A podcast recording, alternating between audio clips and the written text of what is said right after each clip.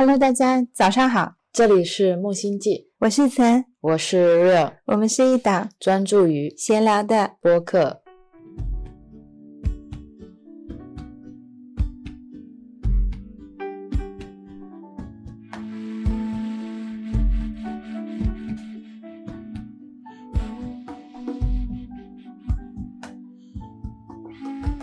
今天是二零二三年的三月三号，早上九点四十七分。Born to be given, born to be sung, born to be seen by the moon and the sun. 为什么这么早就跟大家录播课呢？因为不录就忘了。是的，今天早上我们醒来的时候，互相交换了一下做的梦，觉得这个梦很有意思，所以想着录播课告诉大家，然后也顺便分享一下我们最近发生了什么，对对对，有什么新的感想。是的，伴随着时间的消逝，我的梦境一觉睡醒就只剩一个结尾了，所以要赶紧告诉大家，今天我们播客的背景音可能会有一些敲墙的声音啊、装修的声音。随喜我们楼上有一户新的住户，他们装修完了就会搬进来，对我们店铺最近四周也都在装修，所以我们就会迎来很多新的邻居。对对对那就邀请大家一起见证他们装修的过程吧。对对，用声音去聆听他们的装修。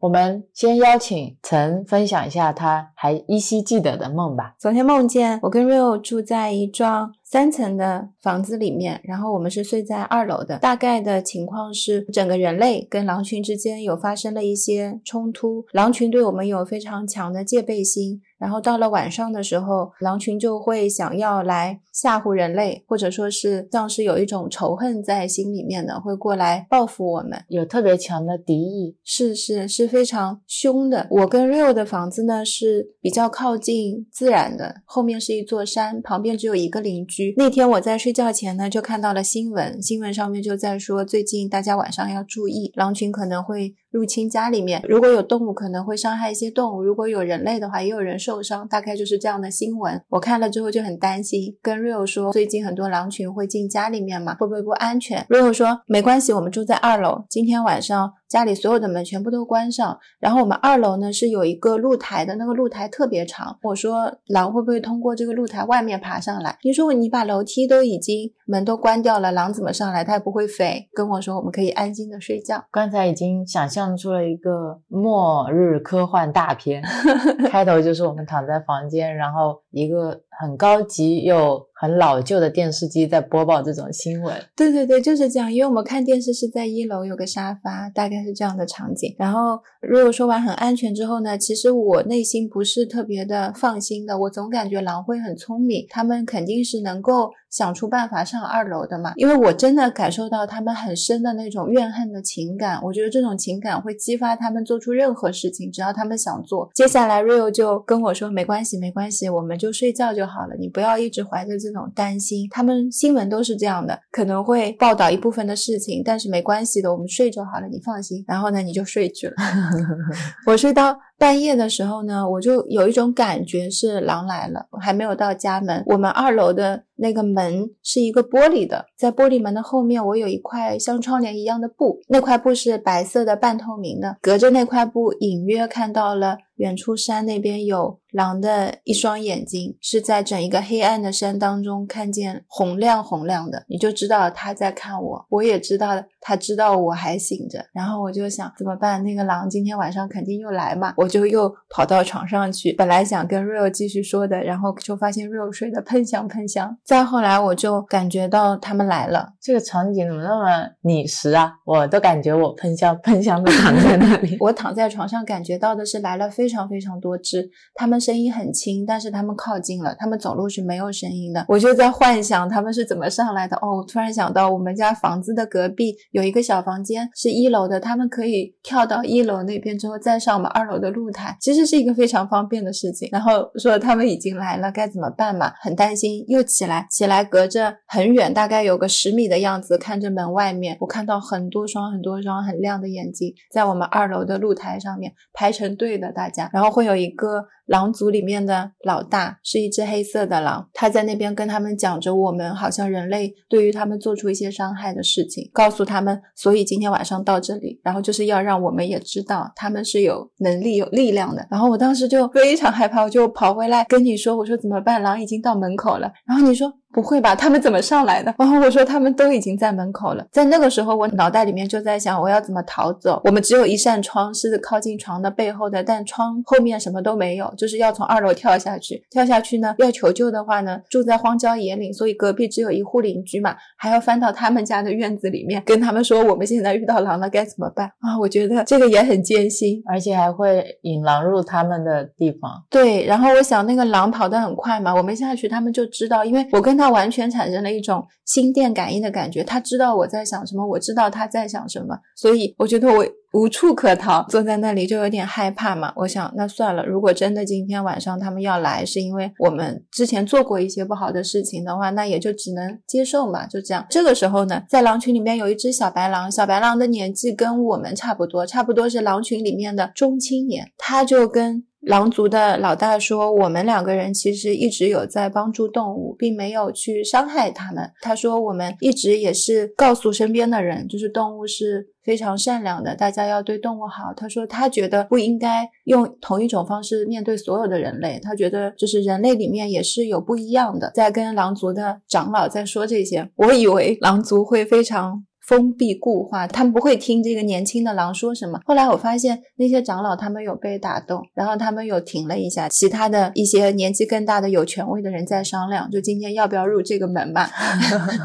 然后我就在后面很担心，我就在默默的听着他们在说什么。后来那个小白狼又说：“他说这些事实大家都是可以看见的，因为他们是有能力能够看见的。他说如果他们这样对我们的话，那以后再也不可能有任何的人类会有善心，会有善。”去对他们了，这个社会都会变成这样子，就会变成一个非常充满仇恨的世界。冤冤相报。今天早上你跟我说的时候，有句话我印象很深刻。你跟我说那个小白狼对大家说：“难道你们感受不到吗？”嗯，他们是有这种能力去感受我们的能量场，或者说能够看到我们做过些什么的那种感觉。那只小白狼好像在说：“你们难道要对你们看到的东西视而不见，怀着那份仇恨去做事情吗？”是。他说完之后，他们后来就走了。当时在梦里的我坐在床上，跟你也在讨论今天发生的事情，因为我要跟你说前面一段，就像今天回忆梦境一样的，然后再跟你讲后面他们现在正在说什么，有一点像即时翻译。你也是非常的感动跟受启发，我们就在梦里也在讨论。但后来今天早上就醒了，大概现在整个梦境就只记得这一些，但是我知道那只小白狼离我非常的近，很喜欢它，它的样子都。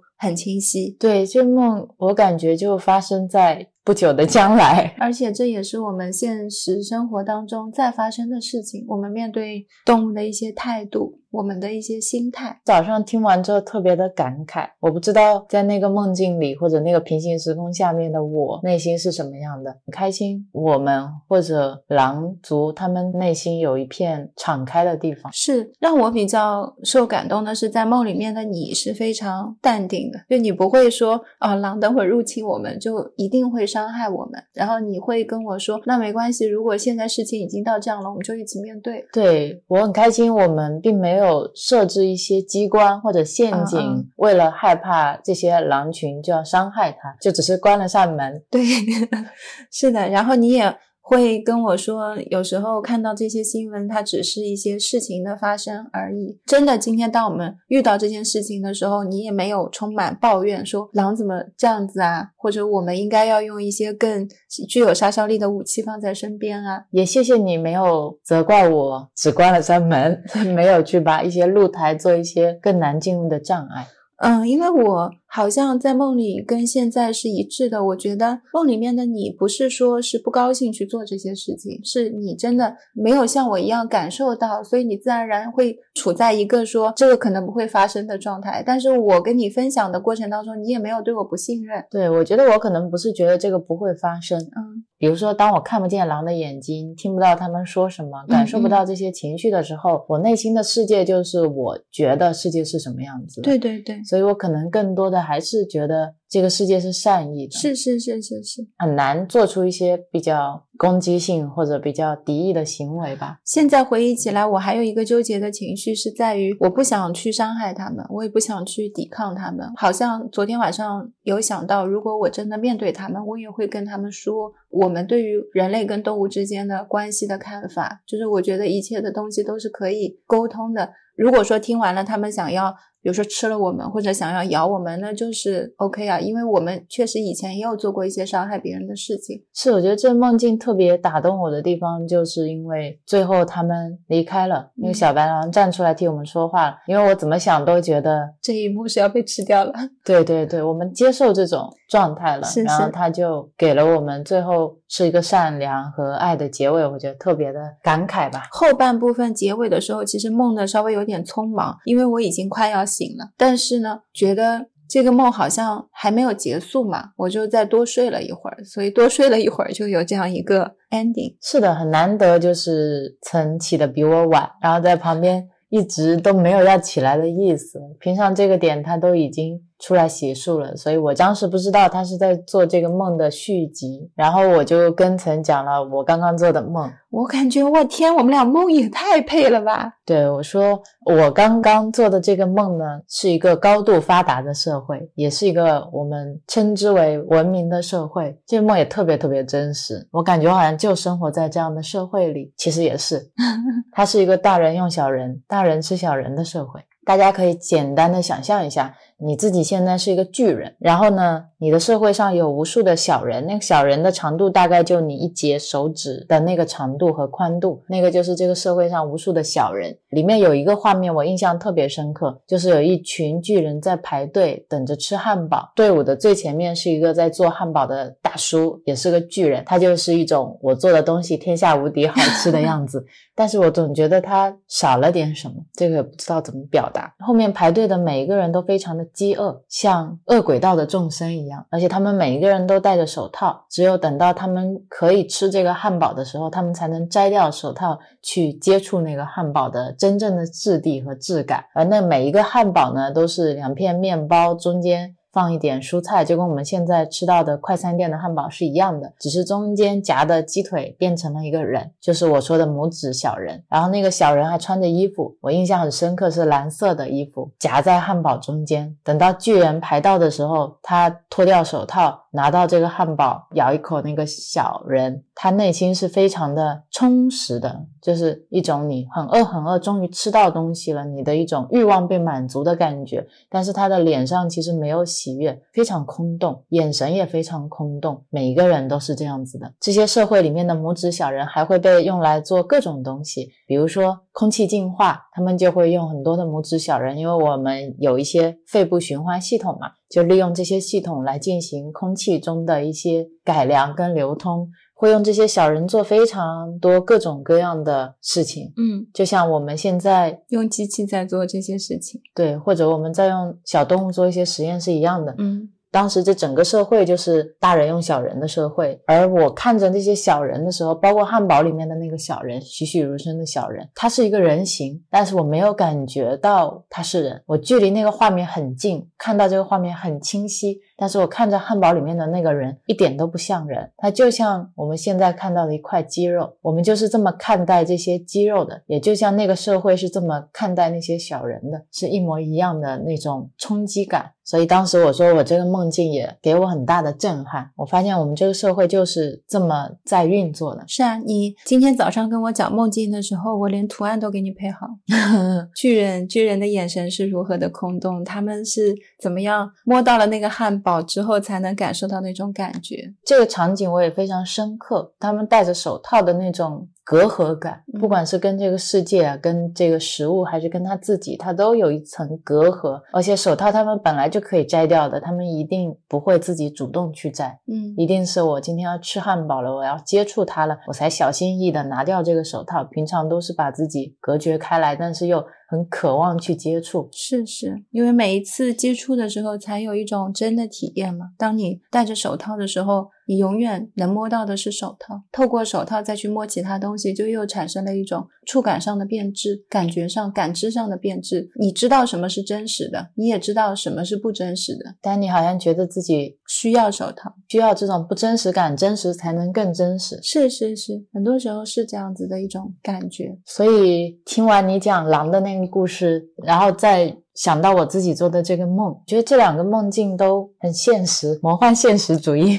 是真的都非常真实。如果今天把它拍成了电影或者是电视剧，我觉得有很多能够引发我们人类思考的地方。是，我就想起我们前几天去放生，嗯，那是我人生第一次主动买鱼去放生。是我们原来就可能路上有遇到别人钓鱼，然后有一些鱼比较小，他们钓上来就会扔在地上，也没有把它放回河里，去问一下。这个鱼是不是不要了？如果不要，可不可以把它放回河里？我还记得第一次跟钓鱼的那个人说的时候，他是有一点觉得我们莫名其妙。对对对，又不是要鱼，然后还问他说这个能不能放回去？他说我不要了，然后我们就把它放回去。对，因为当时他已经快不行了。对对对，还有之前我们有聊起过的，比如说可能有一些小朋友他们抓了鱼从河里捞上来玩，完了以后就扔在了喷泉池里，但是那个喷泉水又特别特别浅，当时我们去店里的时候会路过那个喷泉池，然后就看到那些鱼已经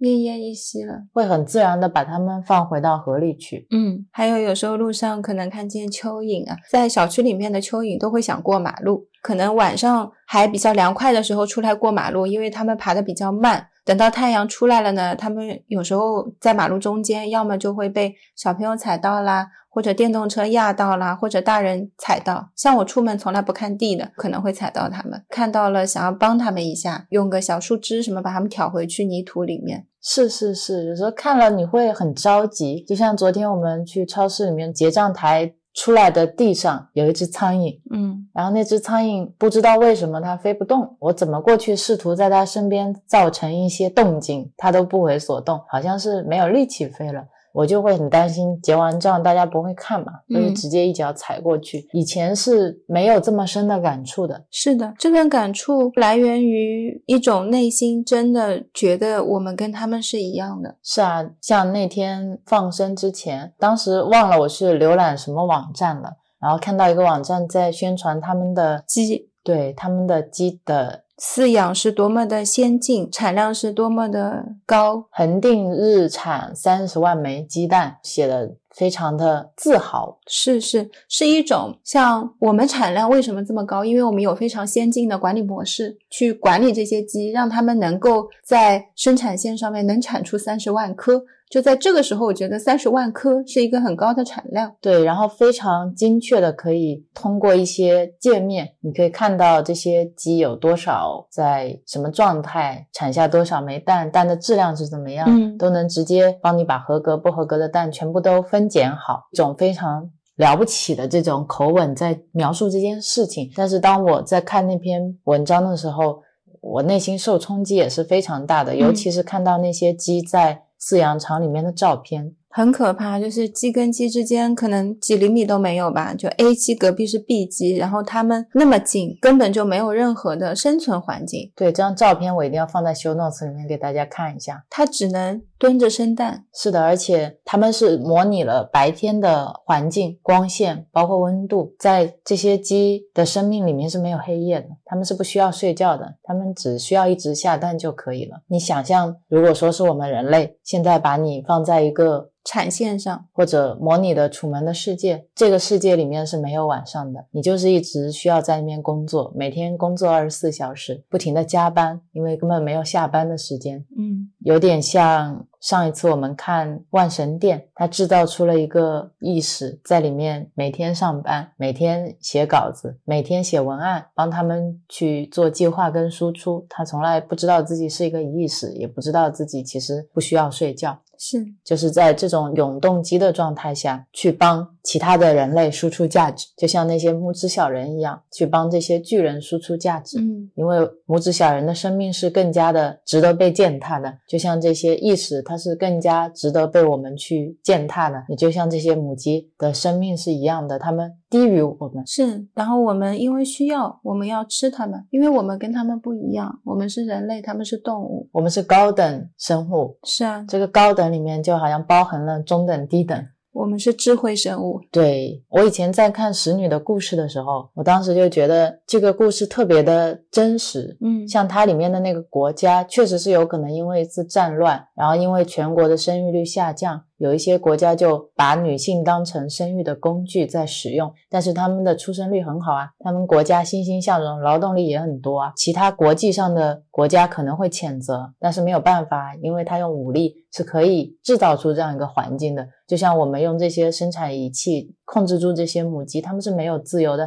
它们只能给我们下蛋。那跟使女的故事有什么区别呢？是我以前一直觉得使女的故事是发生在未来可能会产生的一种女性的群体式的悲哀。我那时候还特别的有性别意识嘛。现在看到这些母鸡的环境的时候，我发现其实早就已经发生了。使女的故事现在在各个大型工厂天天都在上演，他们完全没有反抗的能力。对呀、它们完全被控制住了。可能它们生来被培育出来就不知道外面的鸡它们是怎么生活的，那些野外的鸡，或者还有一种鸡叫放养鸡。是的，他们也不知道有一种情绪叫快乐。他们一出生就是在充满怨恨的这种能量场里面，充满了痛苦的能量场里面。或者是很茫然的，什么都没有，非常空洞的，不知道鸡生应该做什么，就在那里生蛋。他们以为自己只能生蛋。是啊，像最近在看 Chat GPT，很多时候也在想，我们人类的这种所谓的高等智能智慧，我们有区别于动物的这个界限到底在哪里？以前说我们人是会思考的，嗯所以我们跟别人不一样，我们产生出了自己的文化跟文明。但其实现在非常多的动物，它们都有高等的智慧，只是我们不知道或者知道的不完全。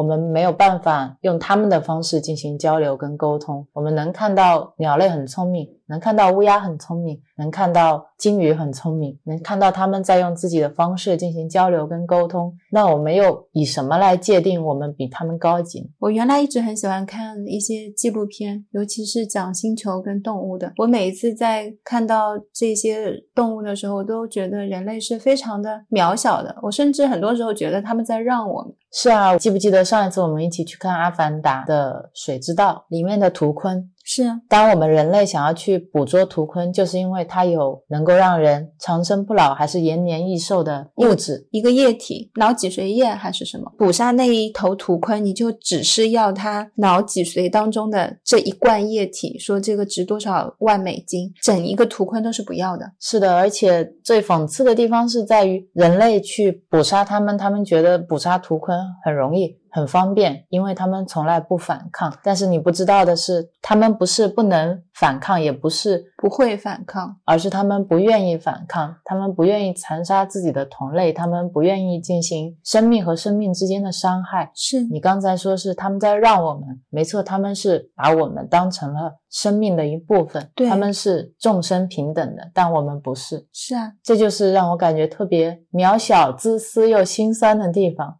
是的，我记得上一次看一个文章，他们有讲到图鲲的原型设定嘛，嗯，说图鲲他有非常细腻的感情，有自己的家族，也有诗歌和复杂的音乐交流嘛。然后我们人类已知的里面有一种鲸叫座头鲸，座头鲸的话，它的跃升激浪的那个动作，其实跟图鲲也是特别像的，嗯。而且它跟图鲲一样，也有洄游的习性，它们也有非常复杂的歌曲，而且他们的这些歌曲是可以进行一些迭代、删除或者更改，他们会有一些新的交流。电影里面我们刚才说的那种液体，脑脊髓液还是什么液体，这个设定的话，跟我们现实生活中有一种鲸叫抹香鲸，啊，也是很像的。它的头部有精脑油，它的精脑油的成分也是淡黄色的液体，是很像的。这个筋膜油虽然没有在现实中证明它是可以防止衰老的，但是在几个世纪以前也是一种很重要的商品，会拿来做化妆品或者润滑油。当时也是因为这个需求，催生了十八、十九世纪有很疯狂的补抹香鲸的补精液。这些东西并不是电影，并不是电视剧，就像《使女的故事》也好，这个《水之之道也好，很多东西已经在上演了。对呀、像电影这一类的或电视剧这一类作品，他们催生会有一个灵感，你的灵感很多时候是源于这个社会，哪怕像我们刚才聊到的梦境，都是跟现在现实的东西有一些映射的。对啊，这是一种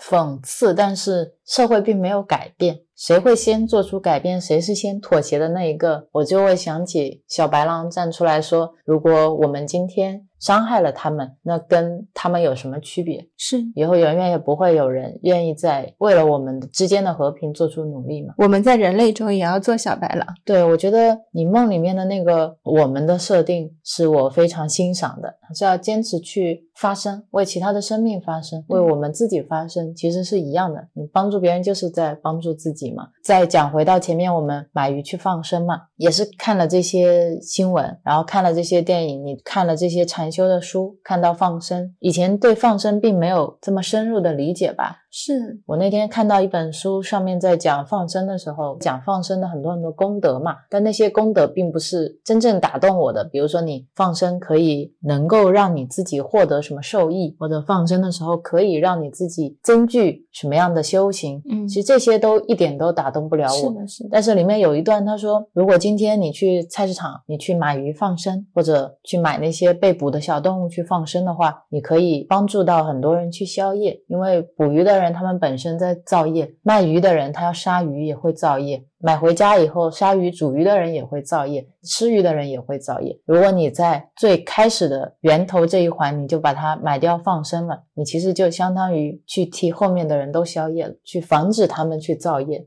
如果当时跟我分享了这个之后，我们就说好，那我们每个月都会去做。曾还跟我说，我们可以多买一份，这样的话，我们平常在公众号里面有收到的一些打赏，就刚好我们可以拿来放生，是把大家的随缘赞赏和这份功德一起带上。是的，然后同时回向给大家。在看到这些可能能带给我什么的时候，并不能完全打动我去做这件事情。尤其是现在，如果我看到某一个说放生可以让你智慧增长，如果我很心动的话，我我就会让自己放下，是啊，是啊，我就会让自己不要去做这件事情，因为这是我的一种欲望。我带着这样的欲望去做这件事情，是什么都没有的。只是让你得到了一些念头。对啊，你的起心动念是很重要。那在做这些事情的时候，对我们来说是比较简单的。我只要明白、理解，从内心很深刻的体验到了，说我为什么要做这件事情，那就自然而然的去做了。是啊，我记得当时书里面还有一段打动我的是，他讲到佛陀说放生的功德是非常大的，因为这是你对一个生命的解救。比如说今天有一头牛，它的寿命可能只剩下五年了，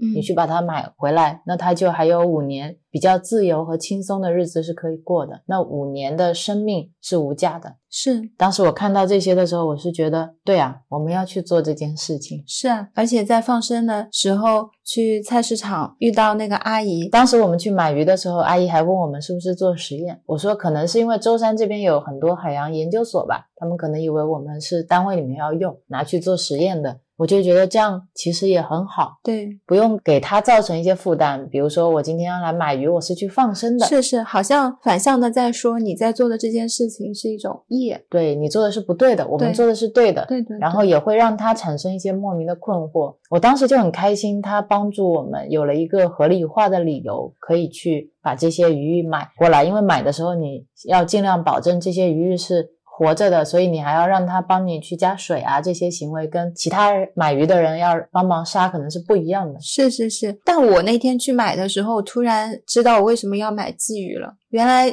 鲫鱼除了被吃之外，还会被拿去做实验，好可怕！因为实验并不是说你一定就是把它好好的养在那里，你会把它养在各种环境里面去测试，你还会解剖它，是的，那天在买鱼之前，曾还跟我说了，搞清楚周边的水是海水还是河水，把相应的鱼放到对的地方去，不要说今天这个是个海鱼，我放到了河里，到时候放进去，你等于让它没有办法存活。对，其实放生也是一个还蛮考验你的鱼类知识的。真的就是想帮助他们，那你也要知道他们需要什么样的帮助，而不是盲目的去放生。说到鲫鱼被拿去做实验嘛，嗯当时我记得我还看到书里面说，如果去买鱼的话，看到像泥鳅、黄鳝这些是可以优先买的，我还不太理解。Rio 跟我说，因为杀的方式比较残忍，我突然想到去菜场的时候会看到那些阿姨在一个木板上面钉一个钉子。如果你要杀泥鳅或者是黄鳝，因为它们很滑嘛。不好抓又很细，所以他们就会用一个木板一样的锤子，把那个黄鳝或泥鳅的头直接钉在钉子上面。这个时候它就固定了，另一只手会拉住它们的身体，然后用一把刀直接从身体中间解剖开来之后，把内脏拿掉，一根就完成了，是一个非常流畅的流水线的行动。我当时听到曾描述这个场景，我就说不出话来。你们如果去菜市场看他们杀鱼，是有很多像有一些鱼比较不容易死，像。黑鱼或者是生命力很顽强的鲶鱼类的鱼，他们会把那些鱼用一个锤子把头先给它砸晕，或者是非常非常重的扔在地上，为的是让它暂时昏过去，这样一会儿在杀它的时候就不会动来动去，影响你刮鱼鳞啊、杀这些。还有像甲鱼也是的，像甲鱼这一些，它会用一根筷子之类的东西，先先让它咬住，把它的头拉出来，再去杀它。对啊，所以我说有时候我们的现代文明把我们包装的觉得非常的。elegant，嗯，就你觉得自己很优雅，坐在餐桌上，然后拿一个大盘子，中间一块小小的牛排，然后拿起刀，拿起叉，你看不见很多东西。如果今天你看见那头牛它是怎么被杀死的，或者你今天看见这只鸡它是怎么下蛋的，你是不是还吃得下你口中的那块鸡肉，或者那个鸡蛋，或者那块牛排？我当时觉得我们把自己眼睛都蒙上了，告诉自己这个世界很美好，告诉自己值得这些东西，或者告诉自己自己需要这些营养，不然自己就活。不下去，好像我们确实在过一种非常精致的利己主义生活。是是，然后你告诉我这些鱼，它们死的时候是什么样子的时候，我以前都不知道，我也没有通过视频或者去过菜场看到过这些情境。对我来说，震撼也还是很大。这两天舟山这边因为海捕量比较大嘛，春天了很多鱼类也洄游啊，或者是繁殖，我就会看到，比如说现在有雷达网的带鱼来了，有一些本地团购的，他们就会拍照片，然后会写这一批来的鱼是什么样的，有没有一些售后。像雷达网的带鱼，如果内脏有一些破，他们是不售后的。我就去看了那张带鱼的照片，你能够看到他们在死前的一刻是怎么样的一种。状态，他们在一个密集的网里面相互相互不小心动来动去的时候，想要求生，不小心弄破了内脏，觉得是一种很真实的感觉。其实我以前看这些卖家照片的时候，你是不会有这种感觉的。这一次我会突然觉得，他们只是想要可能繁殖，正好游到这里了，然后我们就会开个船在那边等他们捞上来之后吃掉。对啊，你太了解他们的习性了，知道他们什么时候要回游，什么时候要迁徙，什么时候要繁衍。是的，就是我们。现在没有很多的机会去接触它们，就像现在很少会看到农村里面养牛嘛，也很少看到农村里面养羊，哪怕是我外婆家那样子的，我可能这次回去看到他们养着猪、养着羊，我都觉得好惊讶，因为不好打理嘛。现在很多农村在建设的时候，也都建设的跟我们这边没什么差别，只是可能还维护一些耕地，但对动物来说是比较少的。就不太会有机会去看它们生存的环境，或者是你要是今天养一只鸡的话，等它长大了，你也会不忍心吃它，你就会跟它之间会有一些情感，你会看着它怎么生活的，它平时都在吃什么，是好像我说实话，现在看到。鸡、羊、牛这些动物的时候，你跟看到这些水果，跟看到这些化妆品，你觉得都是商品，都是没有任何生命的。是的，大家现在都有养宠物比较多嘛。嗯，你家里如果有一只猫或者有一只狗，其实对我们来说就是亲人。是你不会想说今天我要把它商品化，我要拿它来延年益寿，或者我要用它来做化妆品，我要用它来炖了吃。你并不会有丝毫这样的想法，而是如果有人胆敢动这样的念头。你就会跟这个人拼命。是，其实任何一个动物都是可以跟你产生这样的共情的。嗯，只是因为说他们现在变成了一个数字，他们变成了显示器上面的一个编码，他们变成了一个页面上的照片。对啊，就像我们或者现在很多的资本家看待用户也是一样的，只是屏幕上面的一串数字，一串代码。是是，你是很希望他们可以。不眠不休的替你工作，帮你完成一些任务，跟看待这些生蛋的母鸡是一样的。是是，我们怎么对待这些动物，其实就是怎么在对待我们自己，怎么在对待生命本身。在这方面，我觉得大家还是挺公平的。是啊，就像我们以前反复说的嘛，当我们喂他们吃农药的时候，喂他们吃抗生素的时候，最终是回溯到我们自己这里。是啊如果我们向这个环境投放这么多的污染物跟微塑料，最后吃这些污染物跟微塑料的也是我们自己。这就是一个循环。对啊，我们生命本身就是共通、共有、共存。是啊，这也可以说是一种业力，看你从什么样的一些角度去理解。杨宁老师经常说，我们觉得很多人是坏人，嗯是邪恶的，但是如果你在这些动物看来，人类是最邪恶的，嗯我们是他们所有动物共同的天敌。他们如果有一天起来反抗了，我们人类是毫无树敌之力的。是从思想方面，我们根本就不会想到动物会有这样的报复心。我们就像对待图鲲一样，在猎杀这些动物。但是如果有一天图鲲反抗了，你是完全没有办法抵抗的。嗯，它是一个身躯一转身，你制造的那些再高级的游艇，也是一下子就会被它摧毁了。是是是。今天一早聊的话题有点沉重啊。对，但是最近的一个感受吧，也跟大家嗯分享。然后那天放生的时候，菜场的阿姨帮我们捞起来的时候，那个柜子里面还剩下三条鱼没有捞起来。我当时还在跟陈说，我们放生完回来一路，我都在想那三条鱼。大家今天都被捕了，同时待在这个水缸里面，跟我隔了可能三十厘米的另一条鱼，它今天就被放生了，而我没有，我不知道它发生了什么。如果我知道的话，我内心可能会觉得很不甘心、很不公平，或者很难过。我说我应该把那三条鱼一起买走的，我有这个能力，嗯但我没有去做。但是我又会想，那我如果有这样的想法，我是不是应该把整个菜场的鱼都买走，这样我内心才会安心一点？那我是不是应该把整个舟山菜场的鱼都买走，我内心才安心一点？还是说我应该去把全世界的鱼全部都买走去放生，只是为了让我自己内心安心一点？嗯这个也是那天有的一个想法。然后晚上回来，我在写公众号的时候，我就看到了另一个禅师写的一段话，我当时也发在了那篇公众号里面。这个问题是截取自西阿荣博堪布的《次第花开》。那个问题是这样的，他说：“众生如恒河沙一样多，我们放生的只是其中小小的一部分，能有多大的意义呢？”他在里面就回答说：“首先，哪怕只能帮助一个生命减少痛苦，我们的努力都不会白费。”没有意义。解救有情的生命需要具备因缘。佛陀虽然圆满具足，实力似无畏，也只能度化有因缘的众生。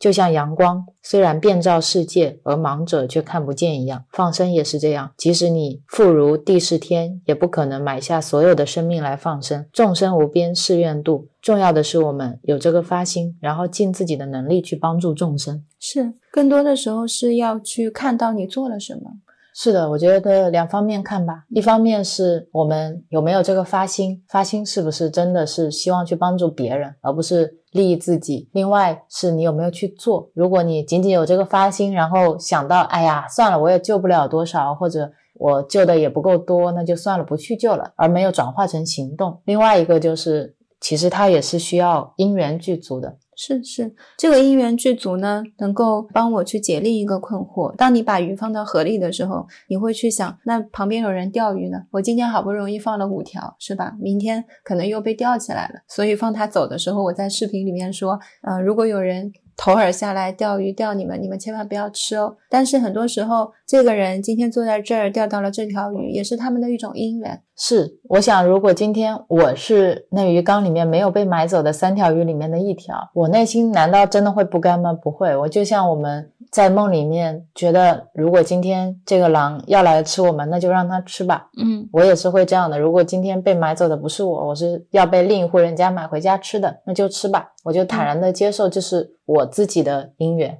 是是，就像为什么是这五条，不是那三条是一样的。另外，我在买鱼之前还会想，就可能有一些人会不会说啊，你可能买泥鳅或者买黄鳝，或者是买什么任何一个品种的东西，比如说买巴西龟，你放生下去了，它们是没有天敌的，它们到时候会肆意的生长，然后就会造成整一个生态的不平衡。我当时其实去放生，第一点想到的是这个，我想，哎呀，我不要今天买到了一个品种是这样的，然后会让这个自然平衡破坏掉。后来我就又觉得自己很搞笑，就是自然它自动会去平衡，它连我们人类都可以平衡到，又何况是一个其他的小小的生命，他们自己知道自己应该要如何去相处，他们知道自己要怎么样的去生活，这不是我站在我这个角度能够去考虑和去左右的。就像我们想要控制自己的脑袋一样，我们总想去控制这个世界，控制这个自然，控制整个宇宙。对，就是当你某一种生物多的时候，如果我们人类不加以控制的话，自然会有一个生物出来嘛。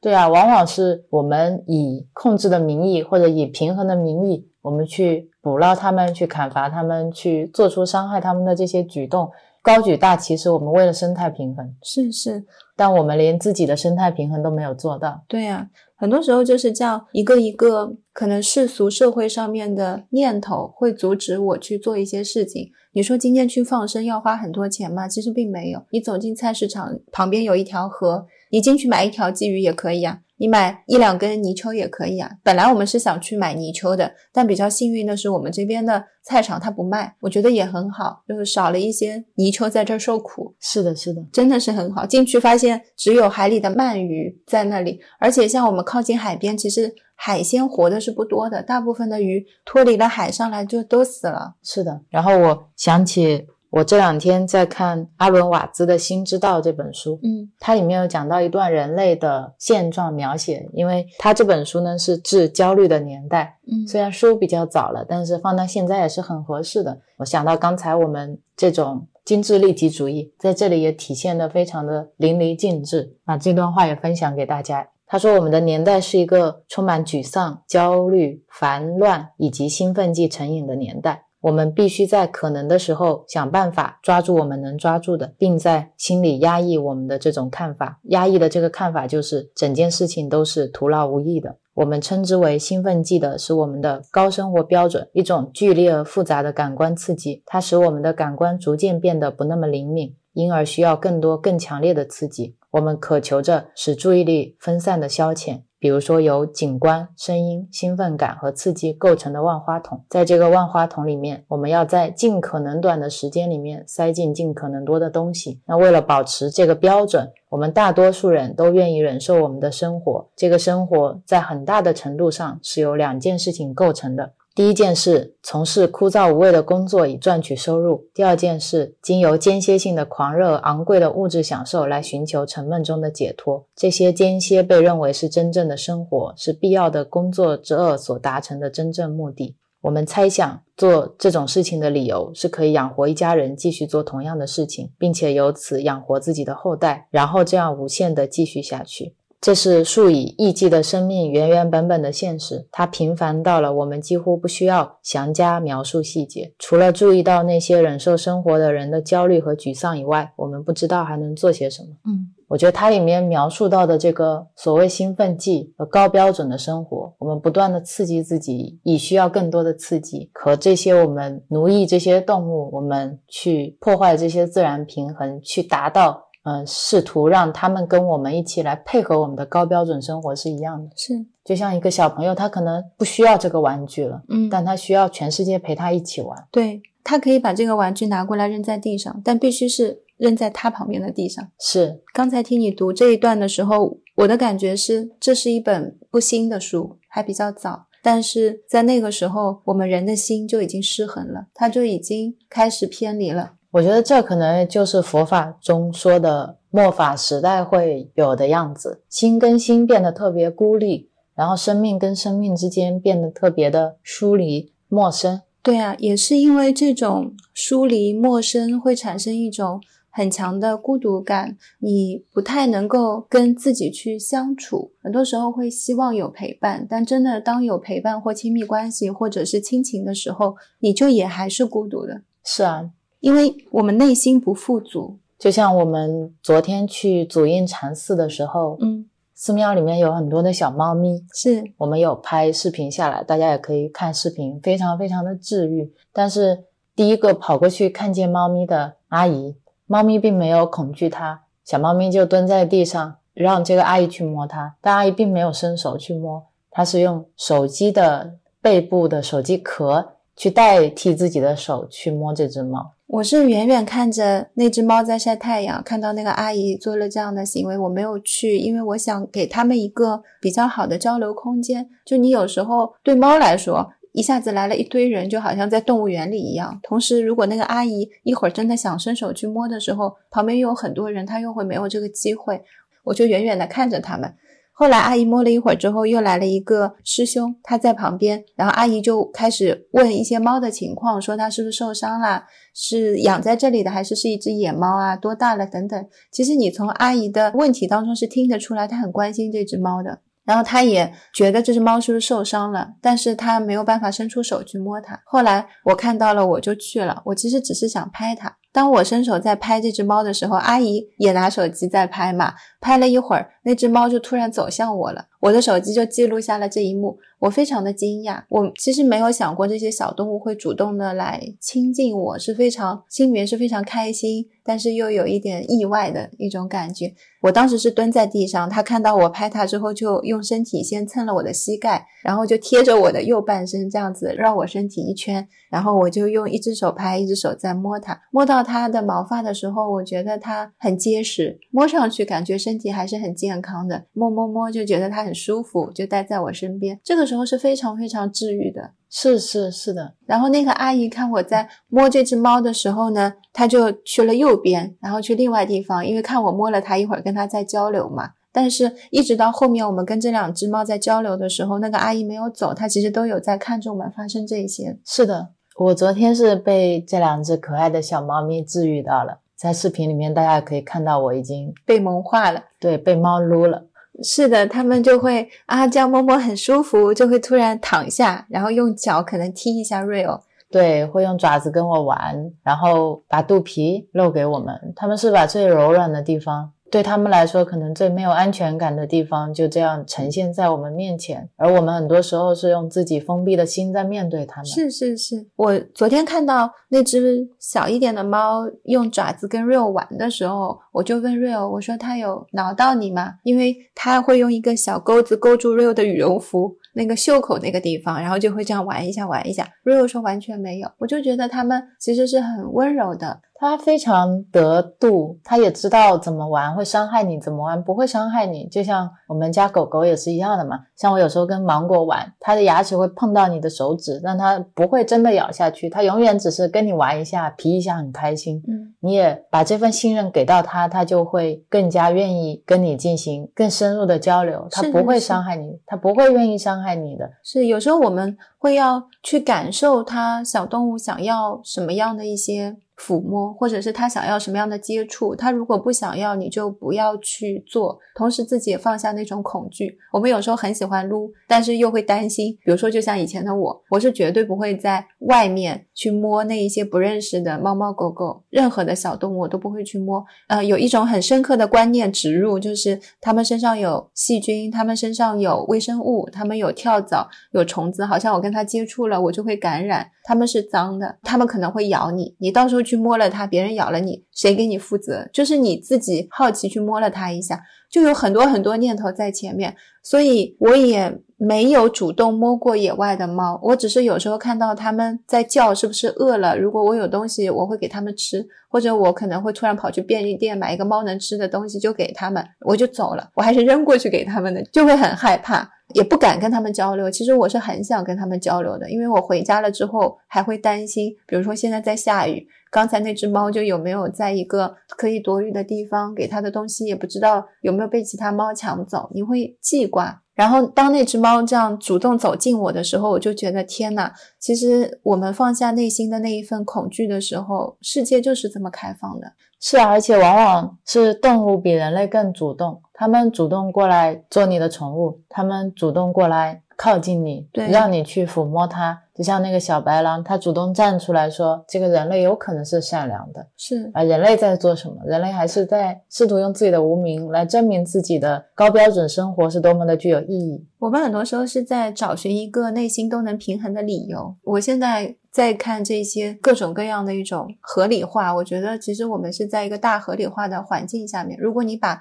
这些东西都拿掉，就像我刚才在想，猫是脏的啦，动物可能会咬你，动物怎么样等等很多的念头都拿掉，我就是今天遇到了一只猫，我的心想要怎么跟它接触就怎么样跟它接触。其实你是不用学习的，你家的狗也不用一定要站起来握手。你也不需要去了解猫身上到底有多少种微生物，分别叫什么名字，会是啊会影响你到哪一部分，这些其实一点都不重要。对啊，因为我们以前就生活在自然界里面，我们就是跟这些动物相处的，就所有的免疫都有。对啊，包括我对蚊子的改观也是一样的。嗯之前我们做蚊虫叮咬膏的时候，我会去查蚊子为什么会咬我们啊？因为它是一只雌蚊子，然后它现在需要蛋白质，所以它怀了宝宝，它要生存下去，所以它要咬我们。但是我当时并没有对蚊子有更多的其他方面的感受，没有感受到它的生命的可贵，是，我还是买了电蚊拍。只是从科学层面理解了。我说哦，蚊子咬我们是这样一个过程，然后它是怎么咬的？它带了一个针头，它就像一个移动的手术台，是它会给我们打麻醉，还会让我们不知道它在咬我们。它有时候扎针的时候还扎不准我们的血管，会在那边扎半天。当时是以这样的方式去理解这个事情是以什么样的步骤去发生的，嗯，但我并没有平等的去看待它作为一个生命。对。一直到最近，Rio 又跟我分享了一个非常打动我的对文字全新的看法。对，看的书太多，我就想不起出处了。但是在这本书里面，他说文字其实是天然的免疫剂，书里面说，我们人类现在每年注册了非常多的疫苗，各种疫苗，流感疫苗，然后新冠疫苗，但这些疫苗其实都有非常多的副作用，还有很多我们不知道的潜在的一些伤害，或者它的效果其实没有我们想象的那么好，因为大自然一直在演化。但是像蚊子，它其实本身就是一种天然的疫苗，它就是一种大自然赋予我们的疫苗。然后在看到这个之前，我还看到了另一个禅师有讲到说，我们对蚊子的这种残忍是在于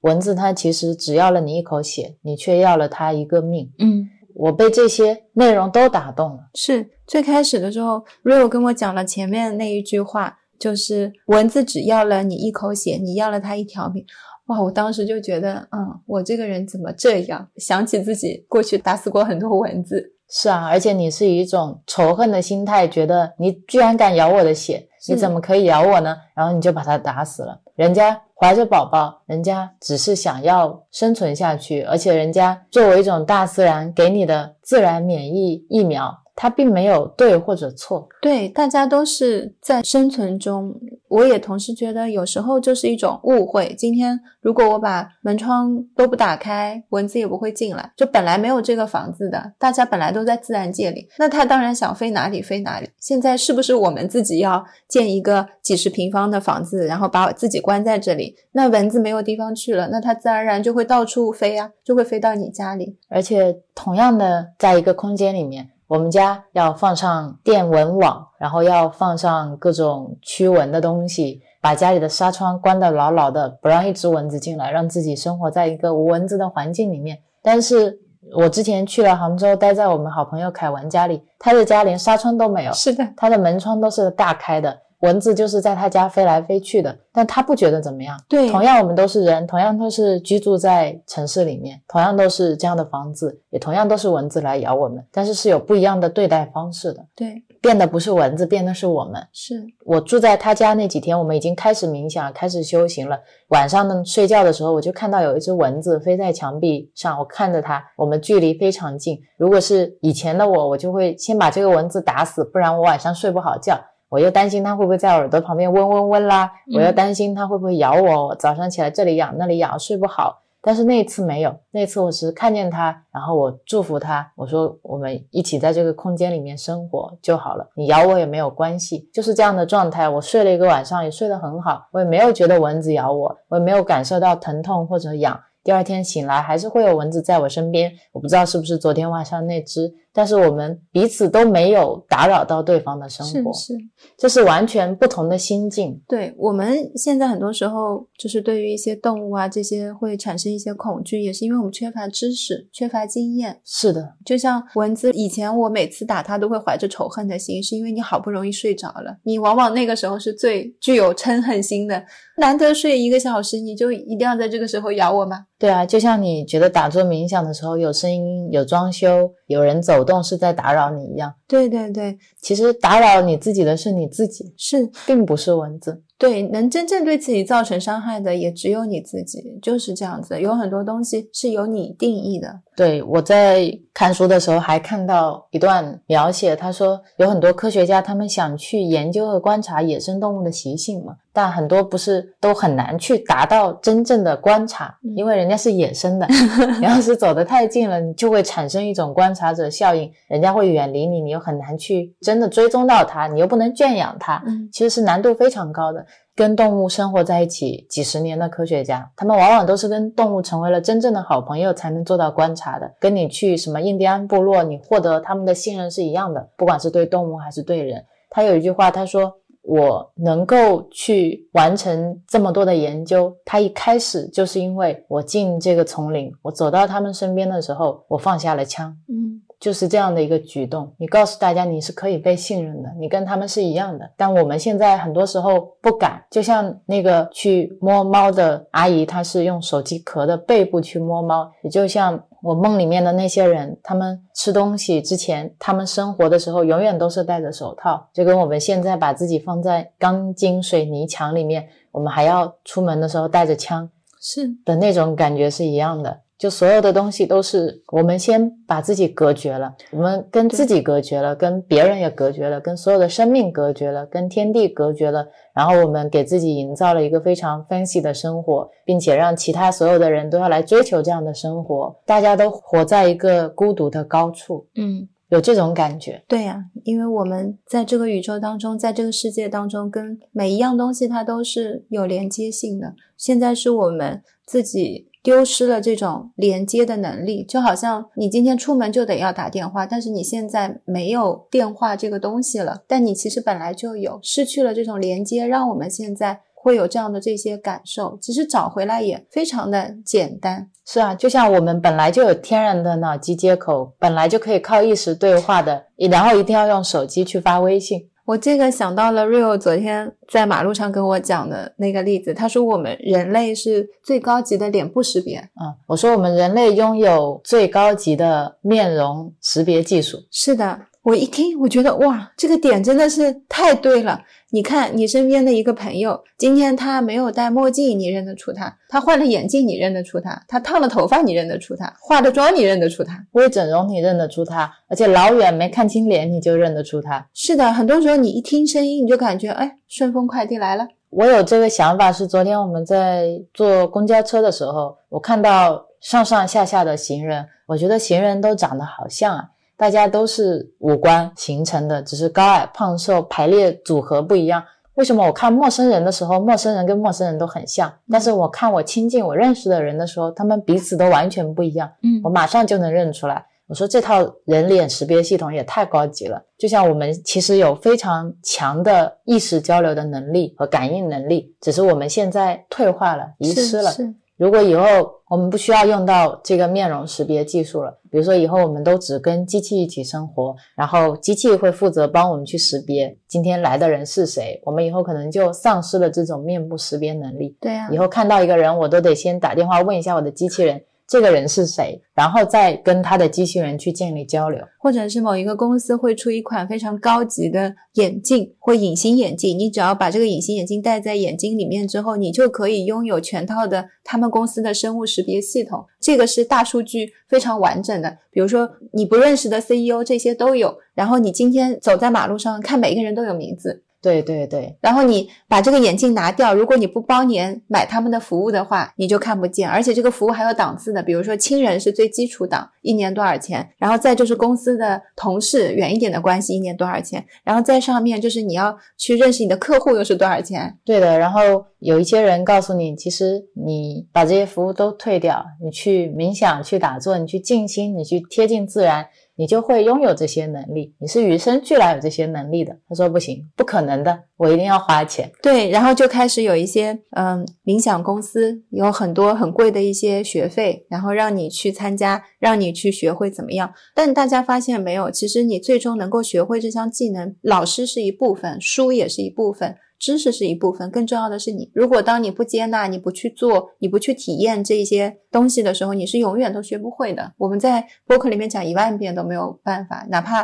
哦，可能要收十万块的学费能学会。对，如果十万块学不会的话，就再打十万块。是是，包教包会，对，包教包会，就花了钱肯定是有效果的。因为你会去合理化自己的付出嘛。是，好像有一种东西是需要你去支付什么，你才能 push 自己去做的。比如说，我今天是一个免费的分享，我听完了，很容易就是过去了。如果我今天听这个分享，我得花九九九，九九九九，然后你就觉得，哦，我花了钱，这个东西就会跟价值联系在一起，同时你会 push 自己说，我花了钱去学的知识，所以我要更努力、更花时间。多看几遍，多听几遍。是啊，不然的话，这钱不就浪费了吗？我还会去把它分享给其他的人，是啊因为，这样我的价值才能值回来。我还会拿一个笔记本出来，安安静静的坐在那儿，这一个小时我只听这九九九的课，因为我花了九九九。如果我一边听九九九的课，我又一边在那边刷电影，这九九九的价值怎么体验出来？对呀、电影什么时候不能刷？九九九的课上完了再刷。对对对对，所以很多时候要做付费，就是这个原因，是因为大家接受付费，大家要通过付费才能够学得会。对，就像刚才说的，你营造的这种非常昂贵的生活，这种嗯高标准的生活是一样的。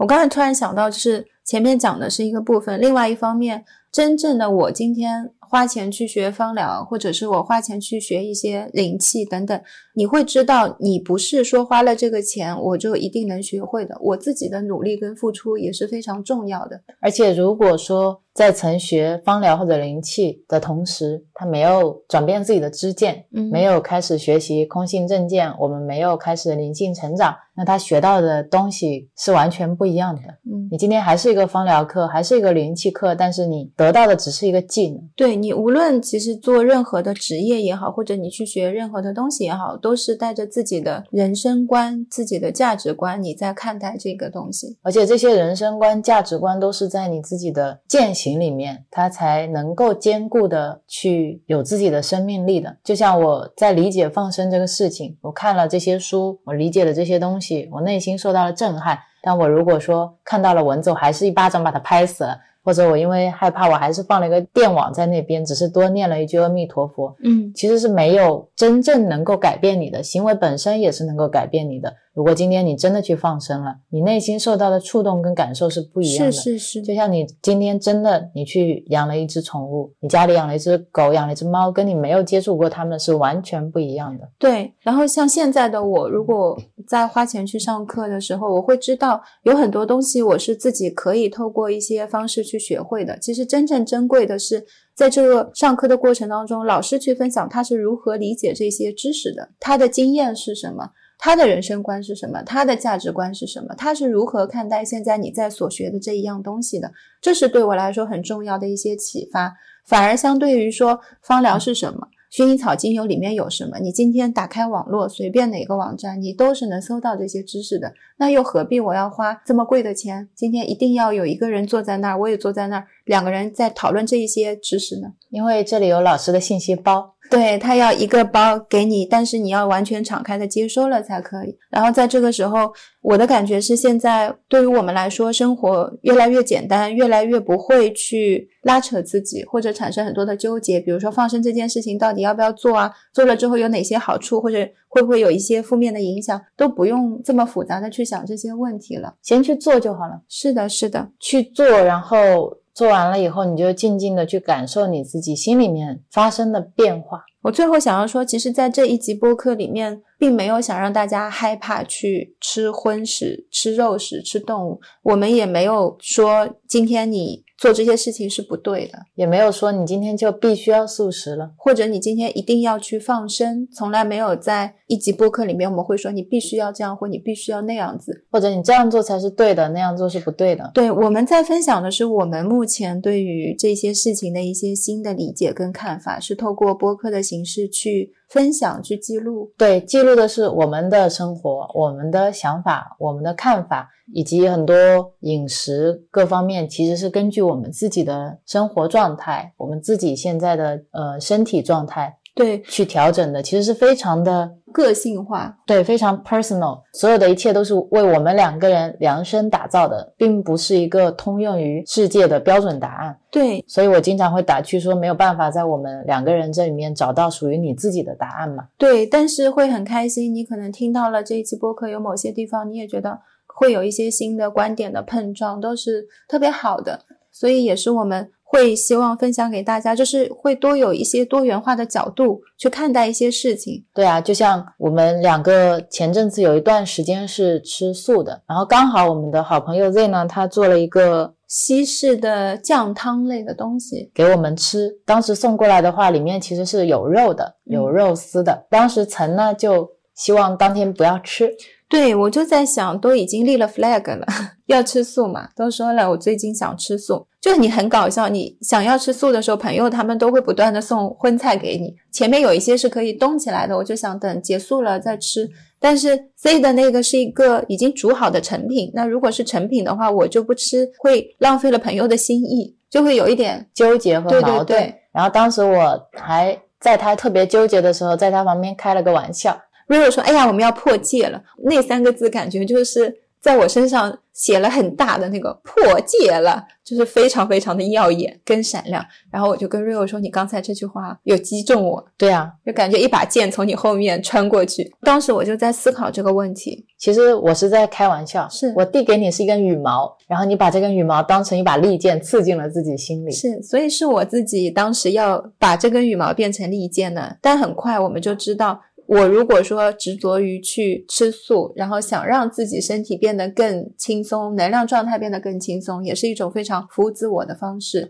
然后今天会看不见朋友送过来这份美食的心意，对，因为我们即刻的吃了这个酱汤，然后我们可以拍很好看的照片发给 Z 说他做的东西好好吃，然后他回复说哇好开心好开心，我们觉得好吃。这是一种即时的沟通跟交流，这份喜悦是一个即时的喜悦，你吃了就立刻跟朋友会产生这样的一种互动跟连接。对因为我也能感受到他在等待我们回复这个食物是不是好吃。是是因为我们经常会互相送一些食物嘛，比如说他之前送了烤鸡给我们的时候，他每次的烤鸡的腌料配方也是随心配的，就配到他觉得好吃就可以了。是是有时候他会想知道我这一次的好吃还是上一次的好吃，所以在这种情况下，你不是以自己想要吃素，或者说自己不想要杀生，就会产生一些特别利己的想法，嗯，而更多的确实像曾说的，你要放下一些东西，对对对。然后我就很快发现我的执着，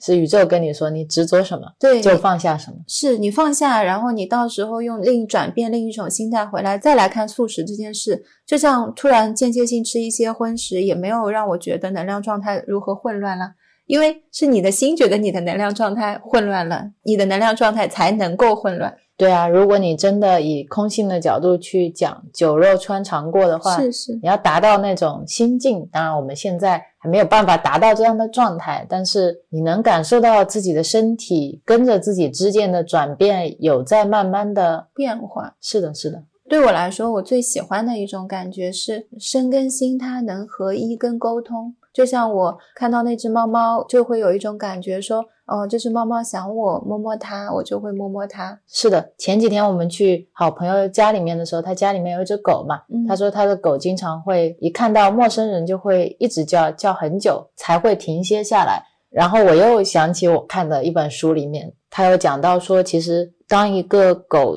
看到一个陌生人去叫的时候，有一部分是因为他看到了你身上吃过的很多肉，嗯所携带的这个能量。如果今天你是一个素食者的话，他可能看到你的能量会更亲近你，而不会那么害怕，产生那么多的恐惧。嗯因为如果你吃了很多的肉，他会担心你会不会也吃它。这个观点当时也是有击中我一下的，所以我当时觉得，如果我们更亲近的话，也是能消除身边的这些动物看到我们的恐惧。如果是出于这个发心，我觉得也是特别好。是是，所以不知不觉就又聊了很久这一期带出来变成了一个聊动物的话题。对动物跟我们的生命都是生命这样的一个话题。对啊，也是一个阶段一个阶段。以前觉得我要做一个有爱心的人，我看到一些应该说是那种比较可爱的动物，就会天然的产生一些想要去关爱它关爱它们，给它们吃吃东西啊，或者去动物园里面的时候，我就很愿意去看到那一些熊猫啊这些，觉得它们很可爱。很多时候是通过外形，我在评判它们，在产生一些链接。然后呢，我没有想到说，就是因为我老爱去看，所以它们关在动物园里。是啊，而且包括你觉得它可爱，然后导致现在人类要饲养出一些可爱的品种，是是一些，长不大的品种，去给它们做断尾，让它们的尾巴永远就毛球球一样的可爱。根据我们自己的这种对可爱的定义，嗯，去个性化它们的生命体征，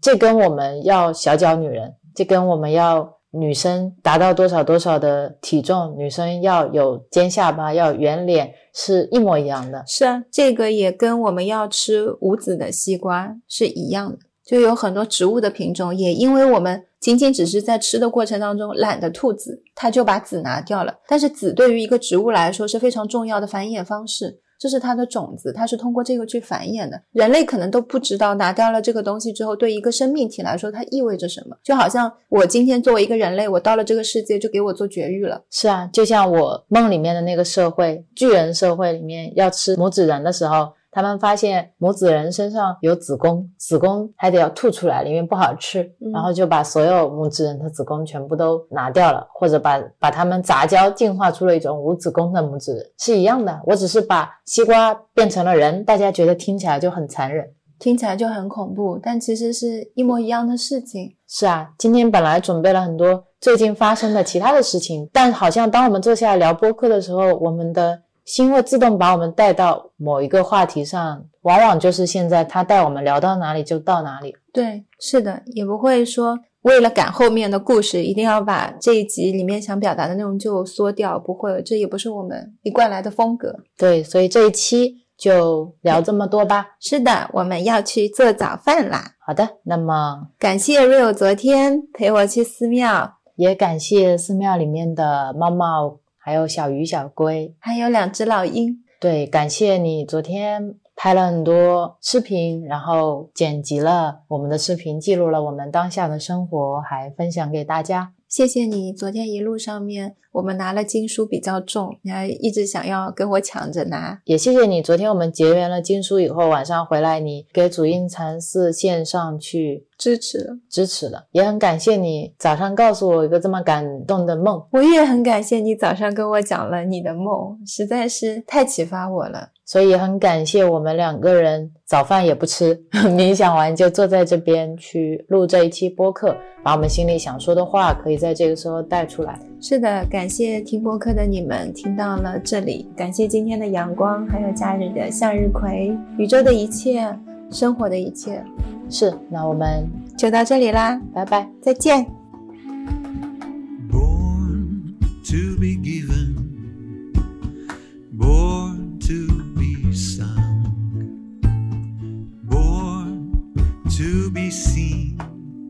by the moon and the sun, born to be walking this earth without judgments or walls, born to be taking this breath as I answer the call. Born to be sharing, born to